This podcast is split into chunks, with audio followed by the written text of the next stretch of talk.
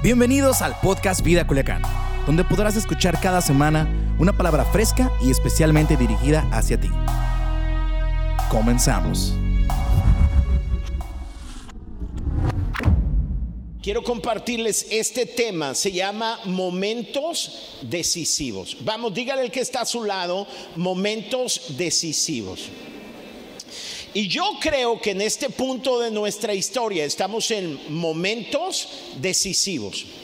Yo quiero compartirte algunos consejos para que tú puedas tomar las mejores decisiones en medio de los momentos decisivos.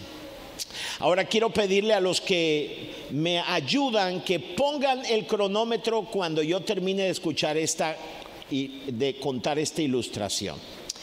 Hace aproximadamente como unos 20 años, mi esposa y yo y dos de mis hijas, hoy tengo tres, como unos 23 años, 24 años aproximadamente, estábamos pastoreando la ciudad de Mazatlán, Sinaloa. Maya era una pequeña de unos 5, 6 años aproximadamente y Alex tendría unos 2, 3 años. Nosotros pastoreamos una, una iglesia allí en el corazón de la ciudad de Mazatlán.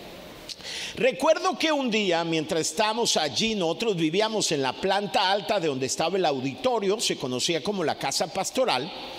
Y recuerdo que llegó una persona y tocó el timbre de nuestra casa, de la iglesia, y entonces venía, no recuerdo todos los detalles, estoy convencido que mi esposa me va a corregir eh, después de, de esta conferencia.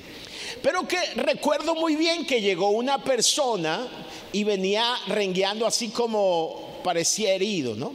Y llegó hasta allá y nos dijo, pastor, ¿cómo están? Y, Dios les bendiga, yo soy fulano de tal. Y, y, ay, ¿en qué le podemos servir? Le dijimos nosotros. Bueno, fíjese que yo venía de Torreón.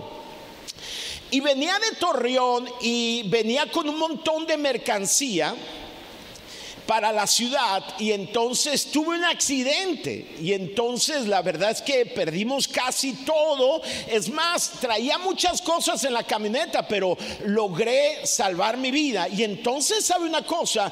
Tengo algunos, traía muchas cosas en mi camioneta y, estoy convencido que necesito recuperar todas mis pertenencias. Eran muchas. Y ¿sabe una cosa? Quiero pedirle un apoyo. Si pudiera ayudarme para yo recuperar mi camioneta, es más, tengo una televisión grandísima allí y, yo creo que le sería útil a usted, mejor que usted se quede con ella, que se queden las autoridades. Y bueno, dijo, miren, eh, eh, vengo así porque vengo del hospital. Y entonces comenzó a hablarnos de tal manera, nos dio evidencias de que aparentemente venía herido, nos hablaba muy bien. Y entonces nos comenzó a endulzar no solamente el corazón, sino el oído y comenzó a decirnos, ¿sabe una cosa? Tengo algunas, algunas... Ah, algunos detalles en el carro que pueden ser para su vida y cuando llegue a Torreón también les voy a enviar esto y lo otro y nosotros comenzamos a pensar que era la oportunidad para hacerla de buen samaritano. Nuestro corazón fue tocado y luego cuando nos endulzaron el oído diciéndonos que por ser buenos y, generosos y buen samaritano tenía algunas cosas para nosotros y nosotros vivíamos, no vivíamos en abundancia, teníamos lo necesario, pero también comenzamos a ver que ese hombre y ese accidente posiblemente iban a suplir algunas necesidades que nosotros teníamos como matrimonio. ¿Y va usted a creer que tomamos nuestros ahorros y estamos orando por ese hombre? Señor, bendícelo, llévalo bien y que él pueda recuperar. Entre paréntesis, recuérdale que nos prometió estas cosas porque van a ser una bendición. Y luego metimos la mano al ahorro y dimos todo lo que teníamos. Lo despedimos, bajamos las escaleras y lo despedimos. Nos hicimos grandes amigos. La idea es que después de esta experiencia, él y nosotros seríamos grandes amigos. Y cuando lo despedimos, se llevó todo nuestro dinero que teníamos en ese, momento y nosotros estábamos muy felices. Al cabo de unas horas, me llegó un mensaje de un pastor de la ciudad. Y el mensaje decía, Tengan cuidado con un hombre que está visitando las iglesias y está haciéndose pasar por accidente y hasta promete grandes cosas porque es un estafador.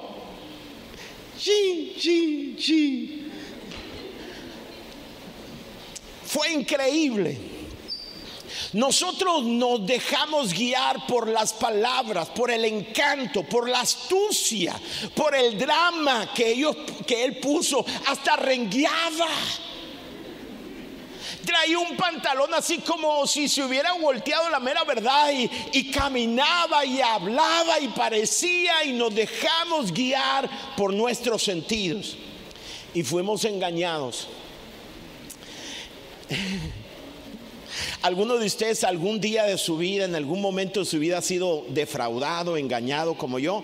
Gracias. Bienvenido.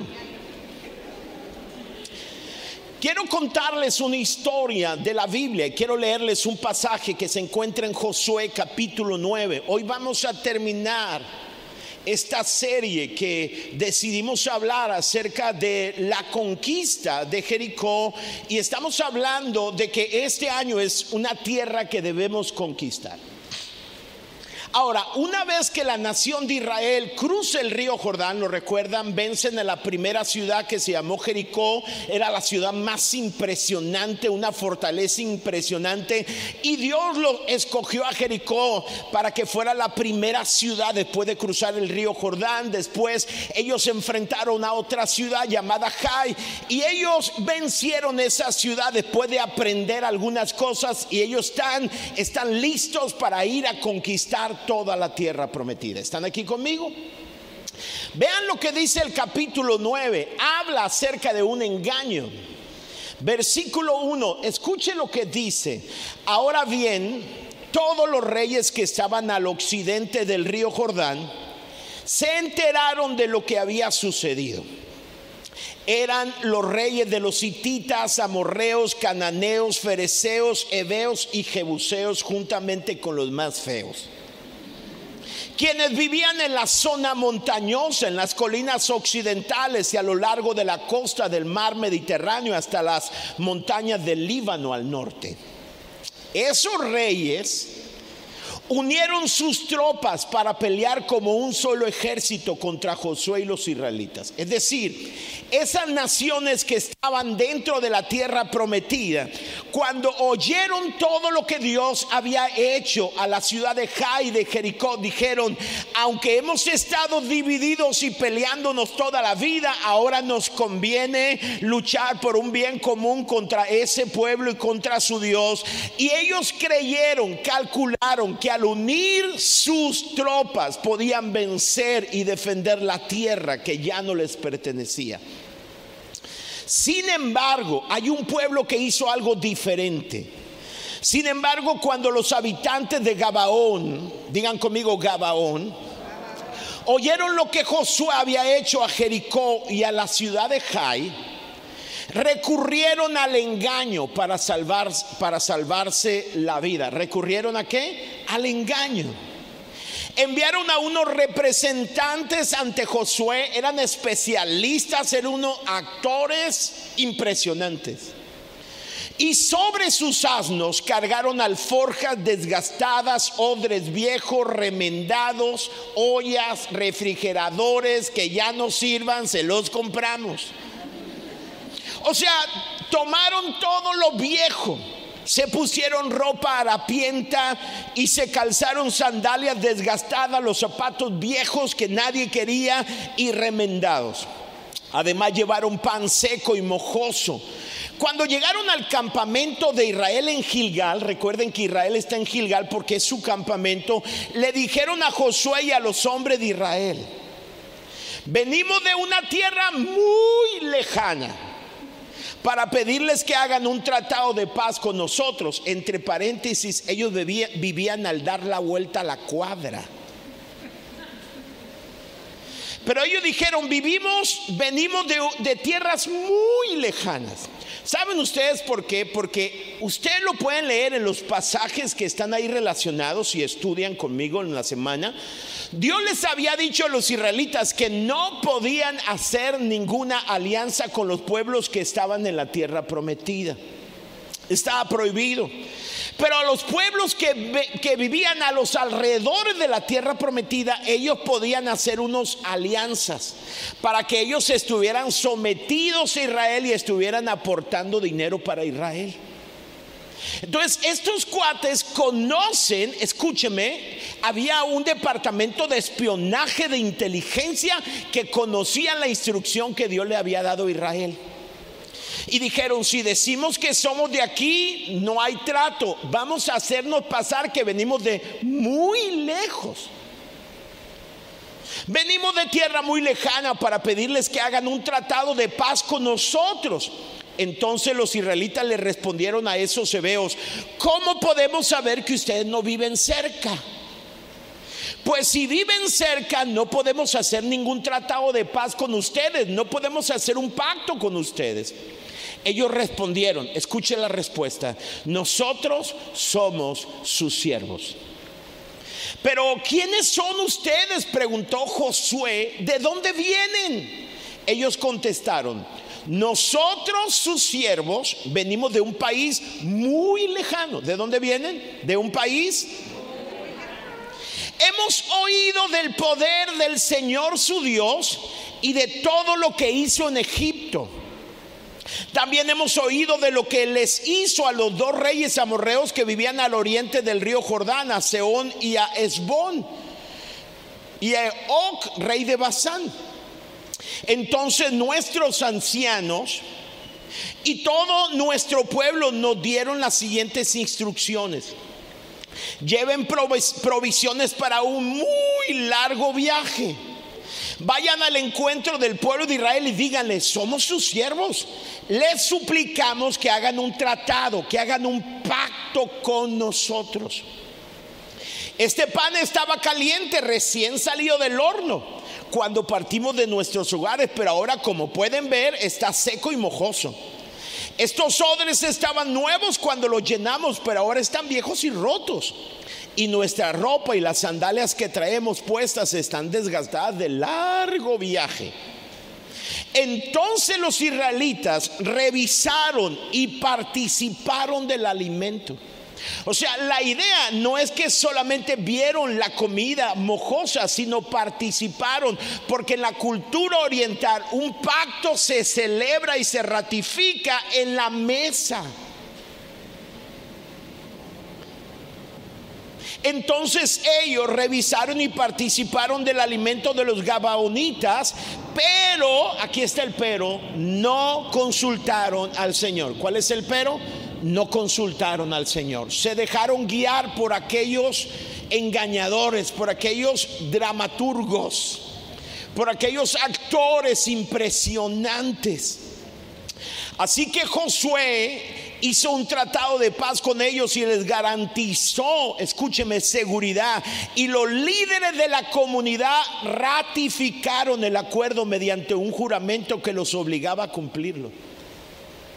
O sea, cayeron redonditos en la trampa como el pastor hace unos años. Vean lo que dice la versión 60. Entonces Josué hizo con ellos un tratado de ayuda mutua y se comprometió a perdonarle la vida y los jefes israelitas ratificaron el tratado. Tres días después, para mí fue tres horas después, tres días después de hacer el tratado, los israelitas se enteraron de que esa gente en realidad vivía cerca Enseguida salieron a investigar y en tres días llegaron a sus ciudades, las cuales se llamaban Gabaón, Cafira, Berot y Kiriat Jearim. Sin embargo, como los líderes israelitas habían hecho un voto, un pacto en el nombre del Señor, Dios de Israel no atacaron a ninguna de esas ciudades gabaonitas. Entonces el pueblo de Israel se quejó contra sus líderes por causa del tratado. Pero los líderes respondieron, dado que hicimos un juramento en presencia del Señor, Dios de Israel, no podemos tocarlos. Lo que tenemos que hacer es dejarlos con vida porque el enojo divino caería sobre nosotros si, si no cumpliéramos nuestro juramento. Déjenlos vivir. O sea, aunque fueron tramposos, tenemos que cumplir porque prometimos delante del Señor. Si nosotros dejamos de cumplir nuestra promesa, entonces vendría el enojo divino y no nos conviene tener a Dios de nuestra contra. Así que los hicieron cortar leña y llevar agua para toda la comunidad, tal como lo indicaron los líderes israelitas. Entonces Josué reunió a todos los gabonitas y les dijo, mentirosos, tramposos, hijos del diablo. No, eso no, no dice. ¿Por qué nos mintieron? ¿Por qué dijeron que vivían en una tierra lejana si en realidad viven aquí mismo entre nosotros? Son de la cuadra. Malditos sean. De ahora en adelante, escucha, siempre serán siervos encargados de cortar madera y llevar agua para la casa de mi Dios. O sea, la maldición, el castigo era que debieran ser trabajadores del templo. Entre paréntesis, mi anhelo y mi sueño es que una vez que yo tenga que entregar la iglesia a la nueva generación, yo quisiera ser el empleado del templo. A mí me encantaría tener un taller en las instalaciones y venir todos los días, embellecer la casa de Dios, sería mi placer. Bueno, eso es la maldición, el castigo. Ustedes van a traer agua para el templo, van a traer leña para los sacrificios. O sea, como quien serían los intendentes pues de la casa de Dios. Ellos le, le respondieron, lo hicimos porque a nosotros, sus siervos, se nos dijo con claridad que el Señor su Dios le ordenó a Moisés, siervo del Señor, que le entregara toda esta tierra y que destruyera a todos sus habitantes. Así que tuvimos miedo. Temimos profundamente por nuestra vida a causa de ustedes. Por eso lo hicimos. El miedo no anda en burro. Ahora estamos a merced de ustedes. Hagan con nosotros lo que usted, lo que mejor les parezca. Así que Josué, escuchen término, no permitió que el pueblo de Israel matara a los gabaonitas. Pero desde ese día los hizo cortar la leña y llevar el agua para la comunidad de Israel y el altar del Señor. Donde fuere que el Señor eligiera construir el tabernáculo y a eso se dedicaban, se dedican hasta el día de hoy. Wow, diga conmigo, impresionante. Al mejor cocinero se le quema la sopa. Ahora, en este pasaje nosotros vamos a encontrar cinco consejos, no sé si pueda compartirlos contigo hoy, pero me gustaría compartirte cinco consejos que te van a ayudar a tomar las mejores decisiones en este año 2021. ¿Están conmigo?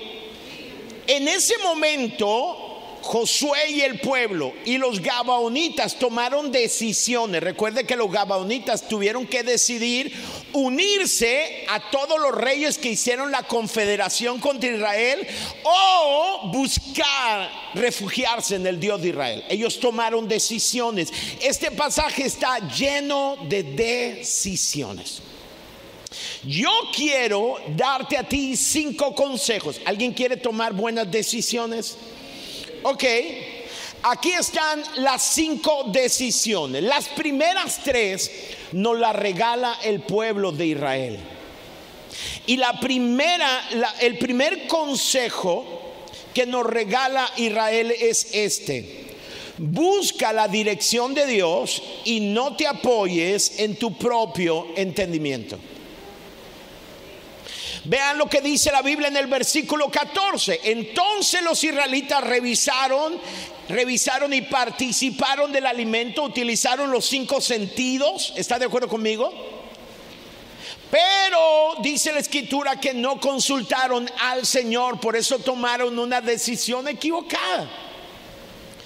Lo primero que tienes que hacer si has de tomar decisiones correctas en este año, tienes que comprometerte a buscar la dirección de Dios en cada instante durante este año. Lo peor que puedes hacer es fundamentar tus decisiones, fundamentarla en tus entendimiento, en tu propio entendimiento. Vean lo que dice Proverbios capítulo 3, versículo 5 en adelante. Dice, confía en el Señor. ¿En quién? En el Señor con todo tu corazón. No dependa de tu propio entendimiento. ¿Ok? Dile al que está a tu lado, por favor, no dependa de tu propio entendimiento.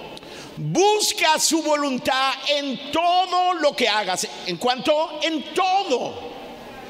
Busca su voluntad en todo lo que hagas y Él te mostrará cuál camino tomar. Escúchame, si has de tomar decisiones correctas durante esta temporada de pandemia y siempre tendrás que buscar el consejo de Dios y no te apoyes en tu propia prudencia o entendimiento porque no todo lo que brilla es oro y no todo lo que miras con tus ojos es verdad o es toda la verdad. En el Salmo 143 dice, el salmista dice, muéstrame tu fiel amor por la mañana, porque en ti he puesto mi confianza. Pongo mi vida en tus manos, muéstrame lo que debo hacer. Escúchame, Dios no te mostrará lo que debes hacer si antes no rindes tu vida en sus manos. Escucha esto, por favor. A veces nosotros queremos que Dios nos diga lo que Él quiere que hagamos para luego tomar la decisión si vamos a hacer, si nos conviene. Dios dice, no voy a perder el tiempo contigo.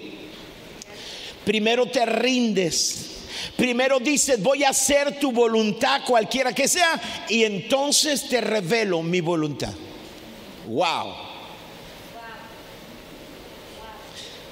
Si eres presionado, escucha bien, a tomar una decisión sin tener el tiempo para consultar a Dios, no tome la decisión.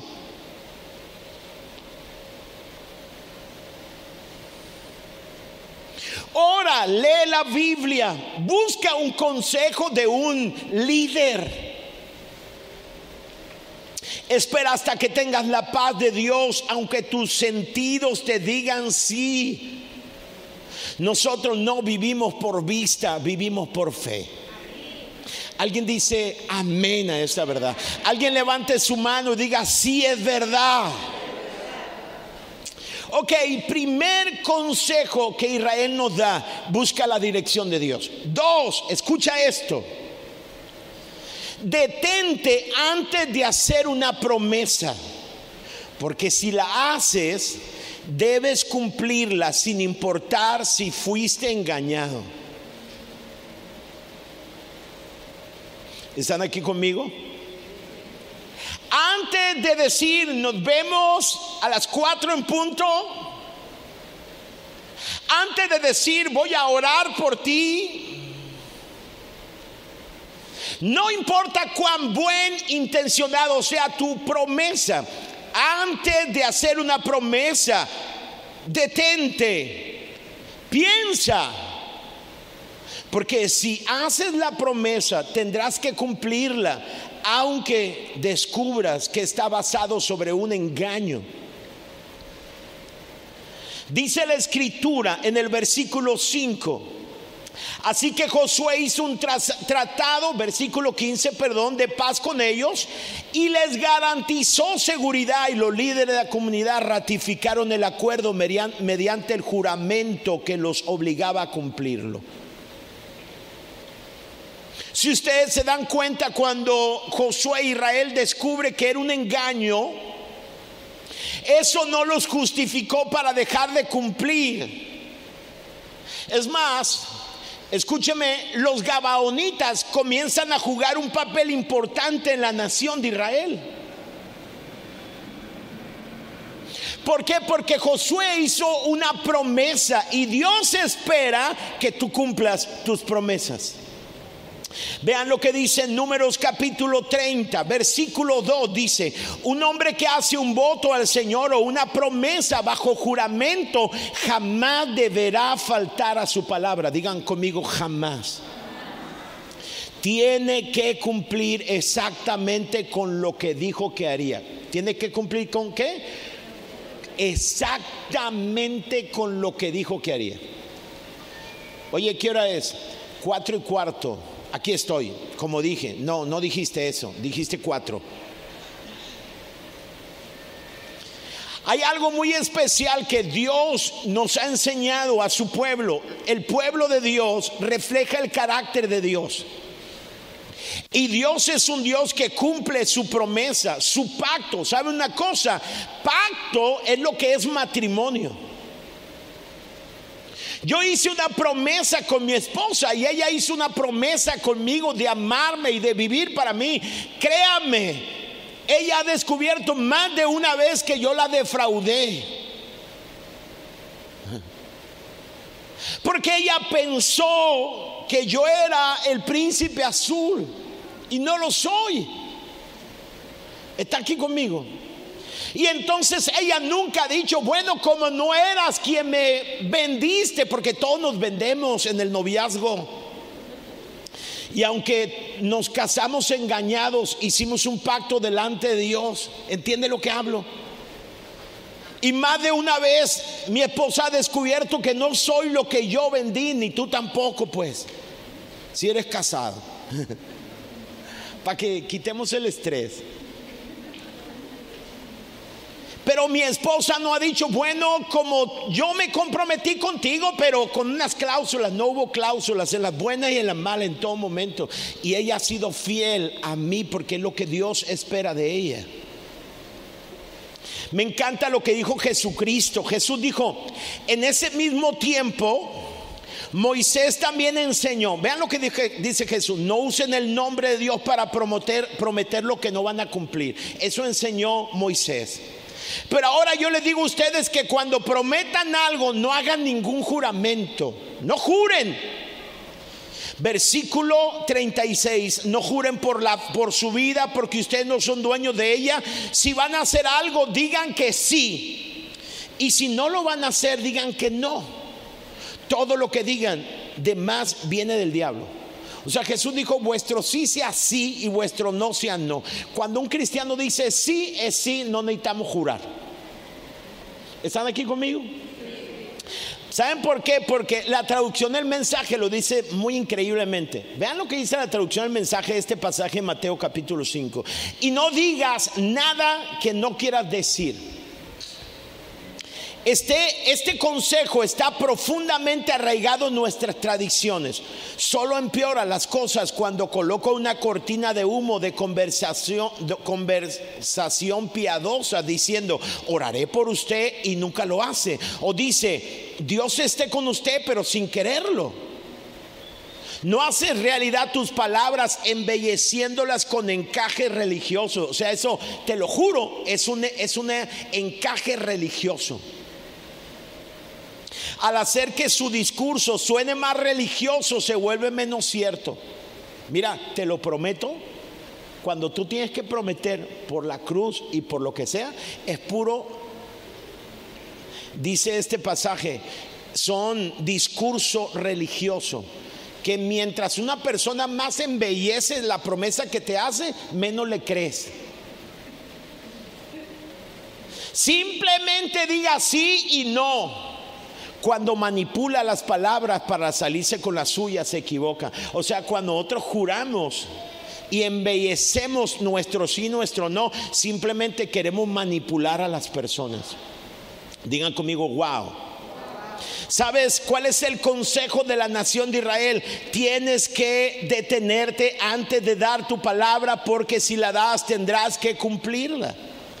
Este pasaje está increíble. Digan Salmo número 15, díganlo fuerte.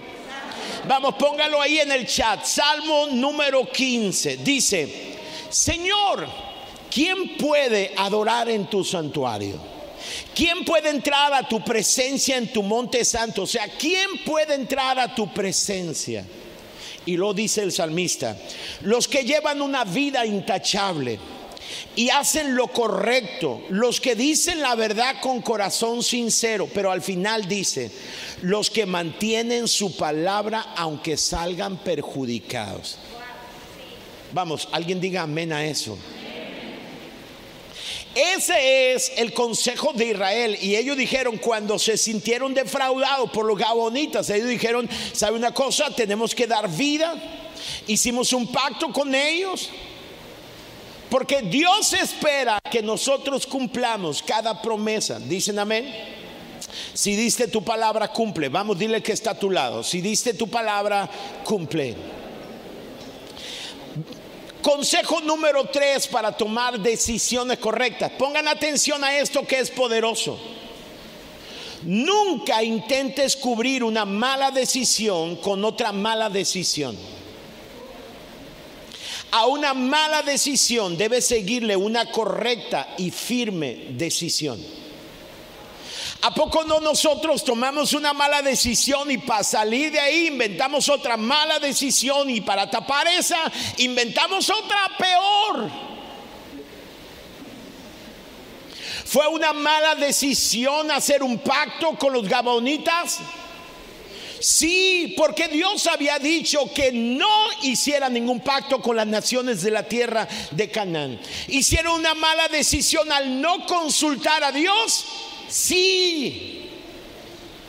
Pero no iban a tomar la mala decisión de incumplir una promesa que habían hecho. Wow. Los gabaonitas le dijeron, ahora estamos a merced de ustedes, hagan con nosotros lo que mejor les parezca. Así que Josué no permitió que el pueblo de Israel matara a los gabaonitas. Pero desde ese día los hizo cortar leña y llevar agua para la comunidad de Israel y al altar del Señor, donde fuere que el Señor eligiera construirlo y así se dedican hasta el día de hoy. ¿Sabe cuál fue la chamba de esas tribus? Ser los empleados del templo. Déjeme le explico algo que es fundamental. Esto va a liberar tu vida. Pon atención a esto porque esto es una joya lo que te voy a decir. Escucha esto. Tienes que reconocer cuáles son tus debilidades y ponerlas al servicio de Dios. Todos nosotros, dice el apóstol Pablo, que traemos un pecado con el cual estamos luchando siempre. Yo, por ejemplo, no tengo problemas con la adicción. Conocí a Dios a los nueve años. A los nueve años conocí a Dios. A mí me pones una droga o un alcohol o cualquier adicción, no representa para mí una lucha. Si tú vienes de ahí, puede ser que eso sí signifique una lucha para ti. Pero todos nosotros tenemos un área débil. Yo no sé cuál es tu área débil. Por ejemplo, escuchen algo. No tengo problema yo con dinero. El dinero para mí no es problema. He aprendido a administrar el dinero, no tomo el dinero que no es mío. Ahí están los contadores, a mí el dinero no me importa, no es una tentación para mí.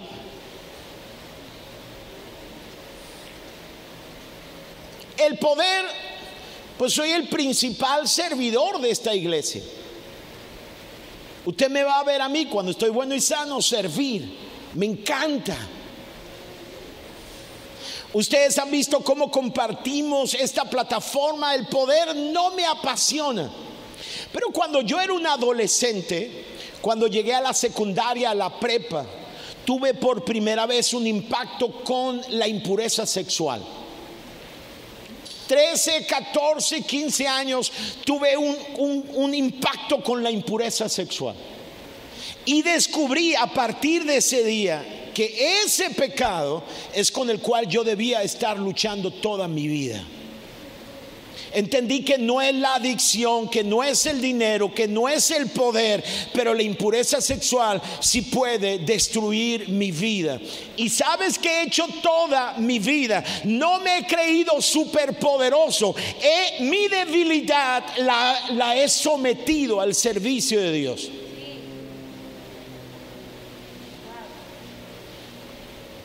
A lo mejor alguno de ustedes dice que el pastor no tiene, no tiene debilidades. No.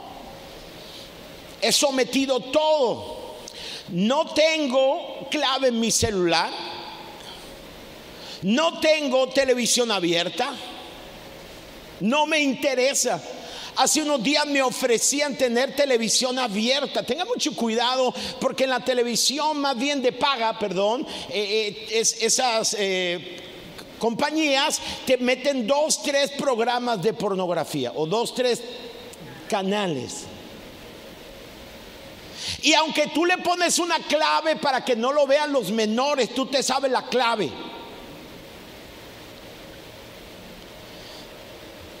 Y entonces, ¿sabe una cosa? Yo no tengo televisión, no tengo ninguno, ninguno, no me importa.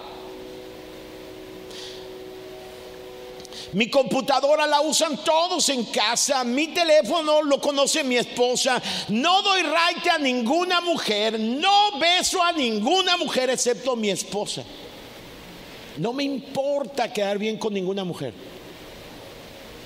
¿Alguien está de acuerdo conmigo? Disculpe.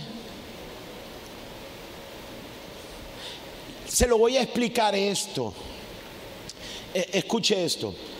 Dios había dicho a la nación de Israel que debieran exterminar a todos los pueblos que estaban en la tierra prometida. Le voy a explicar cuál es la razón. Número uno, para que no se, no se me agüite. Dice la escritura, Génesis capítulo 15, Dios le dijo a, a Abraham, te voy a dar a ti a tu descendencia la tierra prometida, pero no te la puedo dar ahora porque la maldad de ellos no ha madurado.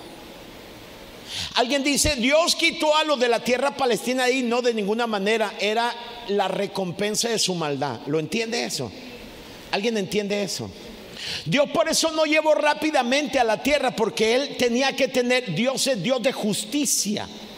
Y nadie de la tierra prometida podía decirle a Dios, ¿por qué me quitaste la tierra? De ninguna manera, tú la entregaste, tu maldad la entregó.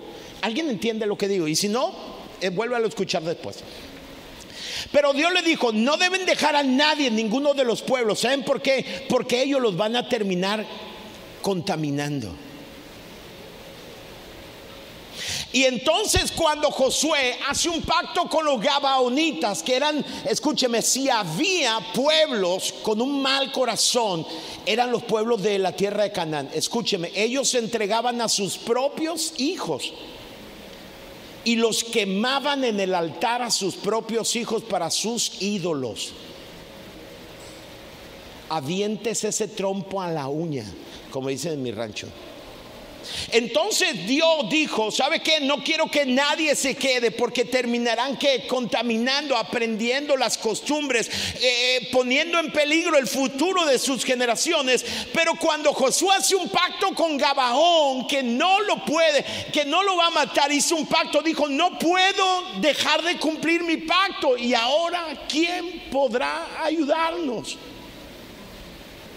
Una mala decisión, escuche esto, no se cubre con otra mala decisión. Incumplir el pacto sería otra mala decisión que hundiría a Israel. Y entonces él dijo, tengo que tomar una decisión firme. Dijo, ¿qué puedo hacer? Tiene que estar Gabaón. Entonces dijo, ya sé, dijo, dijo Josué, voy a poner a los gabonitas como servicio del templo. Porque los gabonitas, escúcheme, iban a estar en el templo viendo la grandeza de Dios. exponiendo a Gabaón a la gloria de Dios. ¿Lo entiende? La única manera que Gabaón no contaminara a Israel es que Gabaón estuviera en el altar, llevando la leña para el altar, viendo la grandeza de Dios que estuviera allí sirviendo. Y eso es lo que tú y yo tenemos que hacer. El problema es que todas nuestras debilidades las escondemos por igual de llevarla al altar del sacrificio. Y someter todo nuestro gabaón. Todos nosotros manejamos, luchamos con un gabaón. Pero por igual de esconderlo, tenemos que exponerlo a líderes espirituales, amigos, a compañeros tenemos que mantener eso allí en el altar.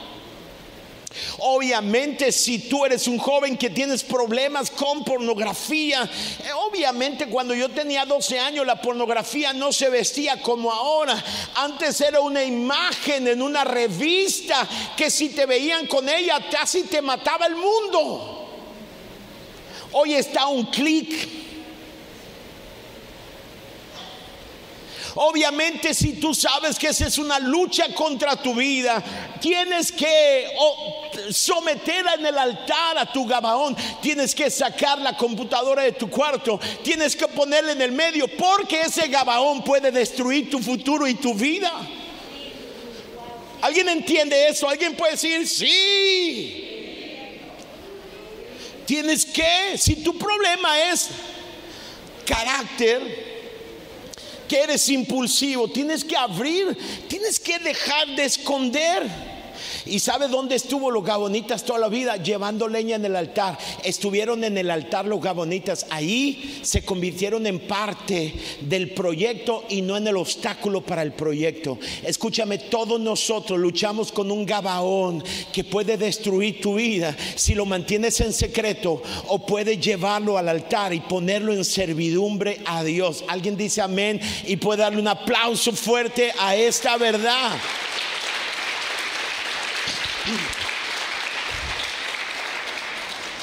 Uh. al hacer un pacto con los gabaonitas y abrir la puerta para que vivieran en Israel, Josué decide llevar a este pueblo a servir para el templo. Sumado a esto, entrega la tierra de Gabaón a la descendencia de Aarón. Cuando repartió las, tierras, Gabaón le fue entregado los, a la descendencia de Aarón. Los de Aarón eran los sacerdotes. Lo más santo estaba allí en Gabaón. Cuando Dios se le aparece a, a Salomón, se le aparece en Gabaón. Hay tantas manifestaciones de la gloria de Dios en Gabaón. Escúchame, Dios quiere que entregues, que rindas tu Gabaón, porque Dios quiere mostrar su gloria en tu Gabaón. Las debilidades no se ignoran o se subestiman, se mantienen expuestas. Gálatas dice, por eso les digo, dejen que el Espíritu Santo les guíe en la vida. Entonces no se dejarán llevar por los impulsos de la naturaleza pecaminosa. O sea, no me digas que no batallas con algo Porque mientras estemos aquí, estamos batallando con algo. Escúchame, antes el pecado ejercía control de dentro. Cuando Cristo murió en la cruz, yo lo recibí. Él rompió el poder del pecado desde dentro, pero desde afuera sigue luchando contra mí. ¿Lo entiende? ¿Alguien está aquí?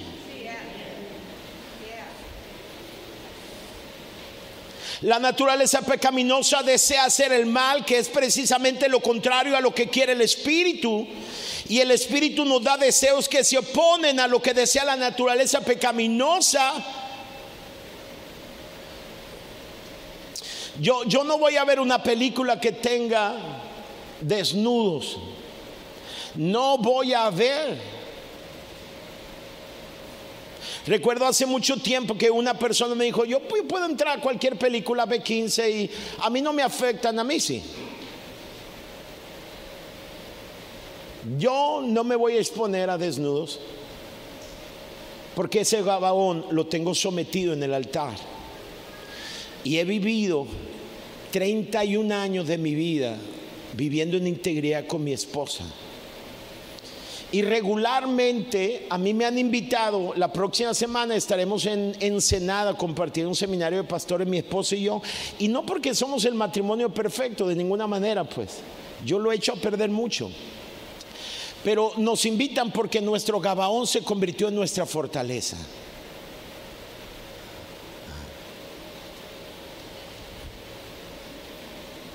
¿Están aquí conmigo? Su silencio debo interpretarlo como que están diciendo, wow.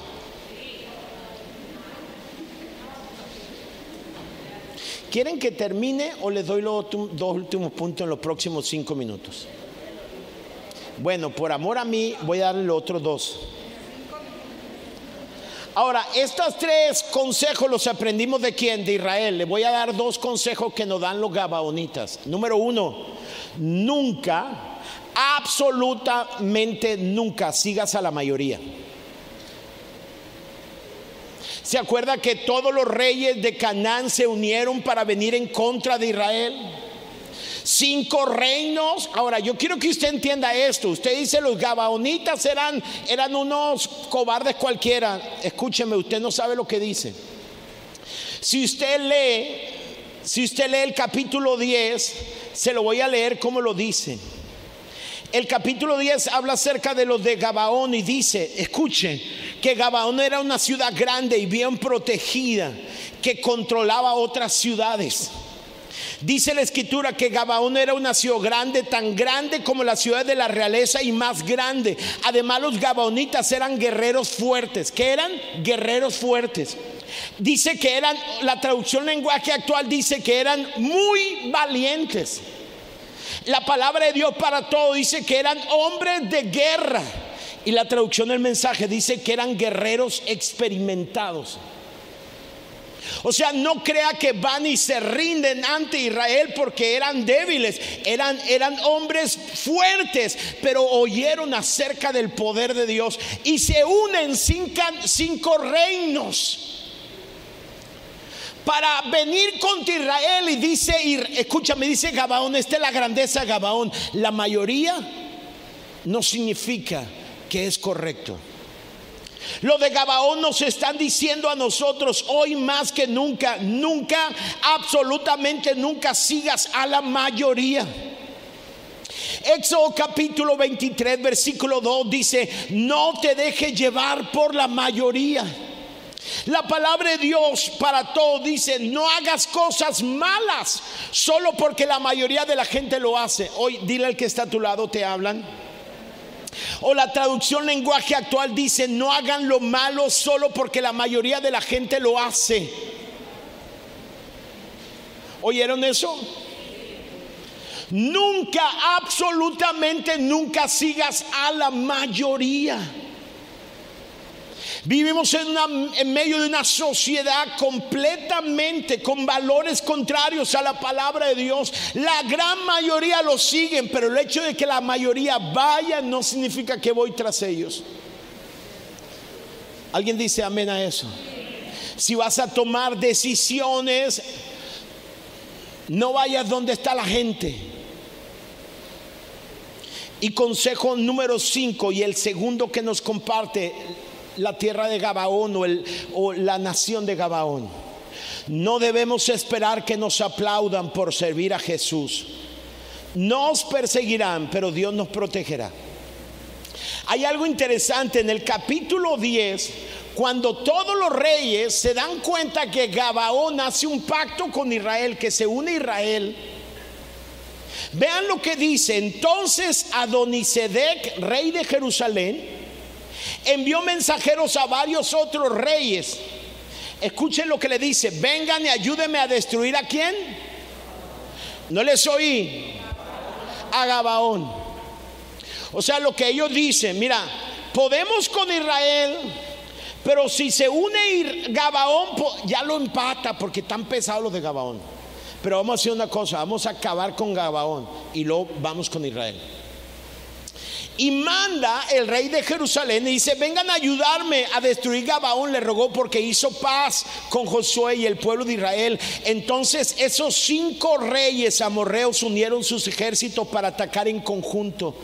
Pusieron todas sus tropas en posición y atacaron a Gabaón. ¿Entiende? Ahora, siempre que decidas servir a Jesús, las multitudes van a venir en contra de ti. No esperes que las multitudes te aplaudan cuando decides cambiar de vida.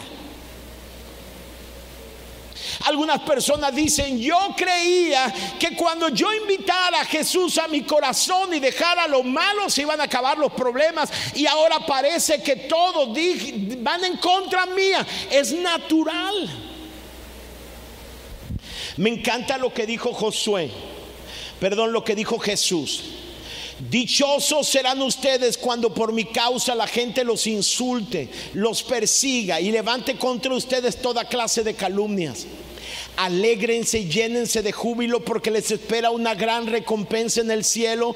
Así también persiguieron a los profetas que les precedieron a ustedes. Escúchame, si tú has decidido servir a Jesús, no esperes que tu familia y los que están a tu alrededor te aplaudan. Es más, se van a unir para venir en tu contra, para, ponerte una trampa.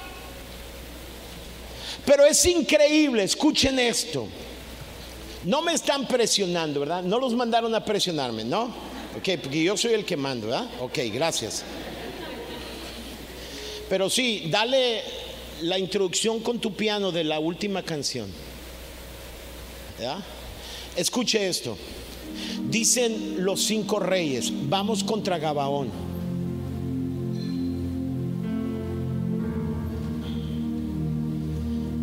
Pero Gabaón había hecho un pacto con Josué. Recuerden que Josué, pongan atención, significa lo mismo que Jesús, diferente lengua. Significa Dios es la salvación. Josué es un tipo en el Antiguo Testamento del Jesús del Nuevo Testamento. Y dice la escritura que Josué hizo un pacto con ellos. Escucha, el día que invitaste a Jesús, Jesús hizo un pacto de bendecirte a ti y de estar contigo y defenderte. Y cuando vienen las cinco naciones, pues ni tardo ni perezoso, el rey de Gabaón le manda a decir a Josué, Josué, vienen contra mí, tienes que ayudarme. ¿Y sabe qué hizo Josué? Levantó a los mejores hombres y fue y corrió toda una noche para defender a Gabaón. Perdón, para defender a Gabaón. Los agarró una mañana a las cinco reyes, los agarró sorpresivamente. Y ahí está Israel luchando por Gabaón. Uno dice, ¿what? Pero es que Gabaón había hecho un pacto con Josué, con Israel. Escúchame, no importa si hay guerra contra ti, tú has hecho un pacto o Dios ha hecho un pacto ratificado con sangre contigo. Y Josué llega con todos los hombres de guerra para pelear contra los cinco reyes. Escúchame, estaban luchando y, dice la escritura que Dios aprobó esto de tal manera que el sol se detuvo. Ahí es donde el sol se detuvo milagrosamente. Alguien dice, pastor, el sol no se detiene, la tierra dejó de girar en todo, en todo caso. Y entonces eso no puede suceder porque sería un caos. Escúchame, Dios es poderoso y puede hacer lo que Él quiere para cumplir su promesa. Alguien dice amén. Y se detiene el sol. Porque Josué ahora dice, Señor, dale más horas al día para seguirte queriendo y el sol se detiene y entonces Dios envía granizo. Ahí le va la, cosa. Envía granizo que mata más gente que Josué y su ejército con espada. Escuche esto, alguien dice, el sol se detuvo, suena muy increíble, ahí le va algo todavía para mí más increíble. Están luchando y llueve granizo y los granizos caen solamente sobre los cinco reyes y no sobre los israelitas. ¿Cómo la viste? Puede imaginar, estamos luchando y los grandes sobre todos los de Gabaón. Los granizos, que es Dios, mata más enemigos que Josué mismo. Y ese día tiene una victoria increíble defendiendo a Gabaón. ¿Sabes qué nos enseña? El segundo consejo de Gabaón. No esperes que por servir a Dios ¿Se acuerdan la palabra que, dicen los gabaonitas a Josué? Somos tus siervos. Dicen amén. ¿Cuántos de aquí dicen, Señor Jesús, somos tus siervos? ¿Sí o no? Somos tus siervos. Escuche, no esperes que te aplaudan, pero sí espera que Dios hará un milagro para defender tu vida. ¿Quieres ponerte de pie y dar un aplauso fuerte, fuerte, fuerte, fuerte? Uh, puede darlo más fuerte allá.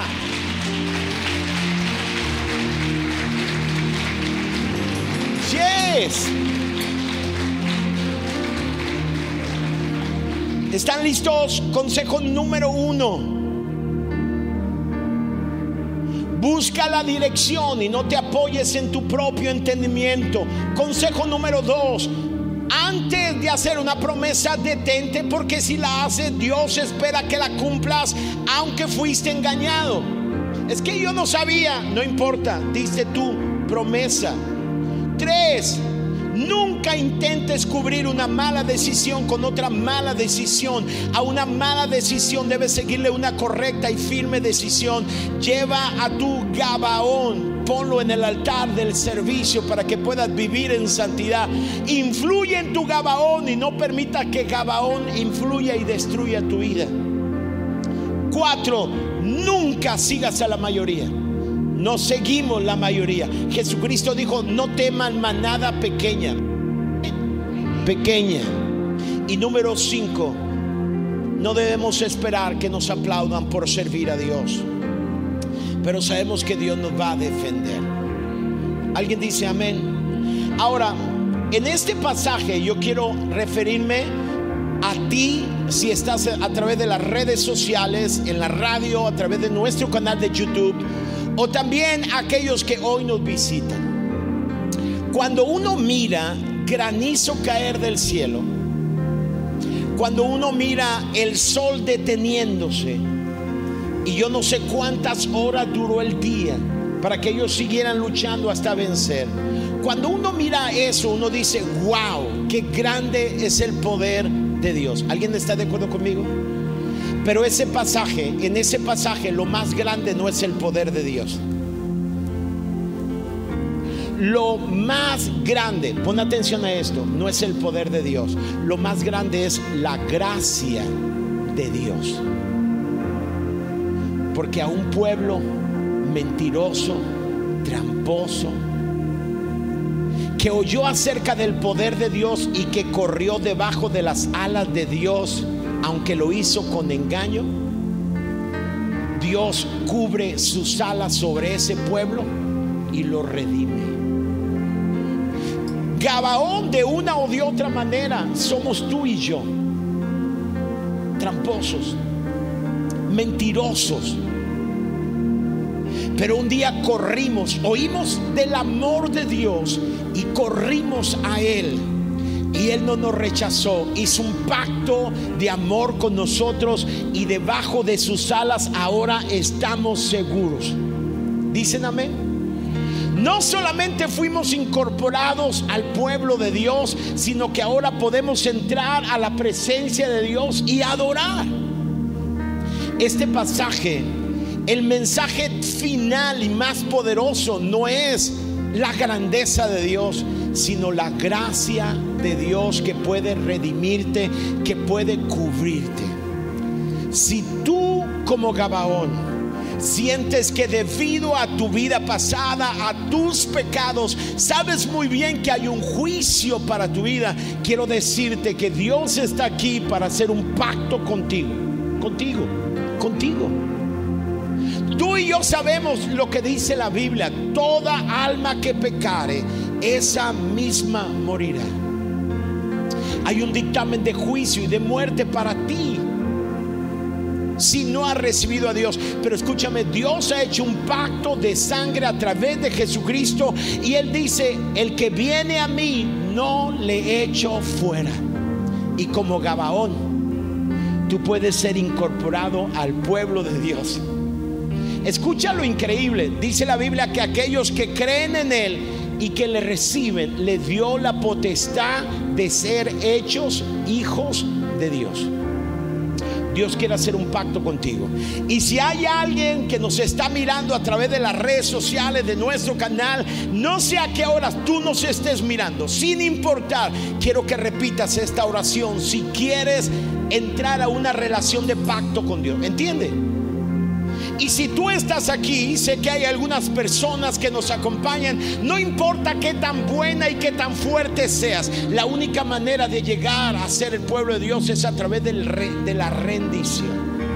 Y si tú quieres invitar a Jesús a tu corazón y quieres entrar a esta relación de pacto, quiero que repitas esta oración. Repítela en casa, aparece en tu pantalla y repite si estás aquí esta oración. Voy a invitar a toda la iglesia que se una conmigo. Está en nuestras pantallas. Repite después de mí, Señor Jesús, hoy abro mi corazón y te entrego mi vida. Deposito mi fe en ti y pido que me perdone de todos mis pecados. Te doy gracias por tu amor y tu misericordia y te recibo como mi Señor y Salvador. Ayúdame a caminar contigo en cada momento de mi vida. Gracias por la salvación en el nombre de Jesús. Amén. ¿Por qué no le damos un aplauso a todas las personas que por primera vez hicieron esta oración. Ahora, si tú hiciste esta oración allá en casa, donde sea que esté, por favor escribe algo aquí en nuestra, a nuestro canal o en nuestro chat. Comienza a decir yo, yo acepté a Jesús o yo hace mucho tiempo estaba, pero, pero me fui, pero ahora fui reconciliado con Dios. Lo que haya pasado, escríbenos, queremos saber de ti. Y quiero preguntar si hay alguien aquí esta mañana que por primera vez o por segunda vez hizo esta oración y dijo, yo era como Gabaón, pero ahora entro a una relación e hice esta oración. ¿Habrá alguien que hizo esta oración? Levante su mano ahí donde está. ¿Habrá alguien que hizo esta oración por primera vez? Levante su mano. ¿Hay alguien? Si tú invitaste a alguien, dile, oye, tú hiciste la oración, pues levántala con ellos. Si hay alguien allá, ok, gracias. Allá hay alguien, acá también, gracias. ¿Alguien allá? Ok, ¿por qué no le damos un aplauso? Veo tres mujeres, tres mujeres. Escuchen, un día nosotros aceptamos a Jesús como ustedes. Éramos los gabonitas, unos tramposos de primera. ¿Entiende? Pero un día aceptamos a Jesús. ¿Y sabe qué hacemos? Por eso venimos a la iglesia. Por eso buscamos a Dios. Porque sometemos la naturaleza pecaminosa todos los días al altar de Dios. Por eso vamos a un grupo red entre semana, por eso venimos los domingos. Yo no conozco, tengo treinta y tantos años de ministerio, pastoreando y como cuarenta y tantos, cuarenta años de, de cristiano. Yo no conozco a un creyente que pueda vivir sometiendo a Gabaón en su vida que venga los domingos solamente a la iglesia. Pero si usted quiere engañarme a mí, está bien, engáñese. Por eso tenemos entre semana una conexión. Ahora no podemos venir, pero nos conectamos. Por eso tenemos grupo red a través de Zoom. Porque estamos buscando a Dios. Por eso tenemos un líder. Por eso tenemos amigos. Porque estamos llevando al altar siempre al Gabaón. Si no llevas al altar a Gabaón, Gabaón se va a levantar, te va a adulterar y te va a destruir. ¿Están aquí conmigo? Benditos Gabaones, ¿no creen? ¿Alguna vez usted ha dicho, pero ¿por qué Dios no ha quitado esto? Que esto que, me, ando batallando. ¿Por qué no lo ha quitado? Porque si un día lo quita, usted no busca a Dios. ¿Sí o no? Lo que me hace vivir dependiendo de Dios todos los días de mi vida, dice la Biblia, más el que perseverare hasta el fin, este será salvo.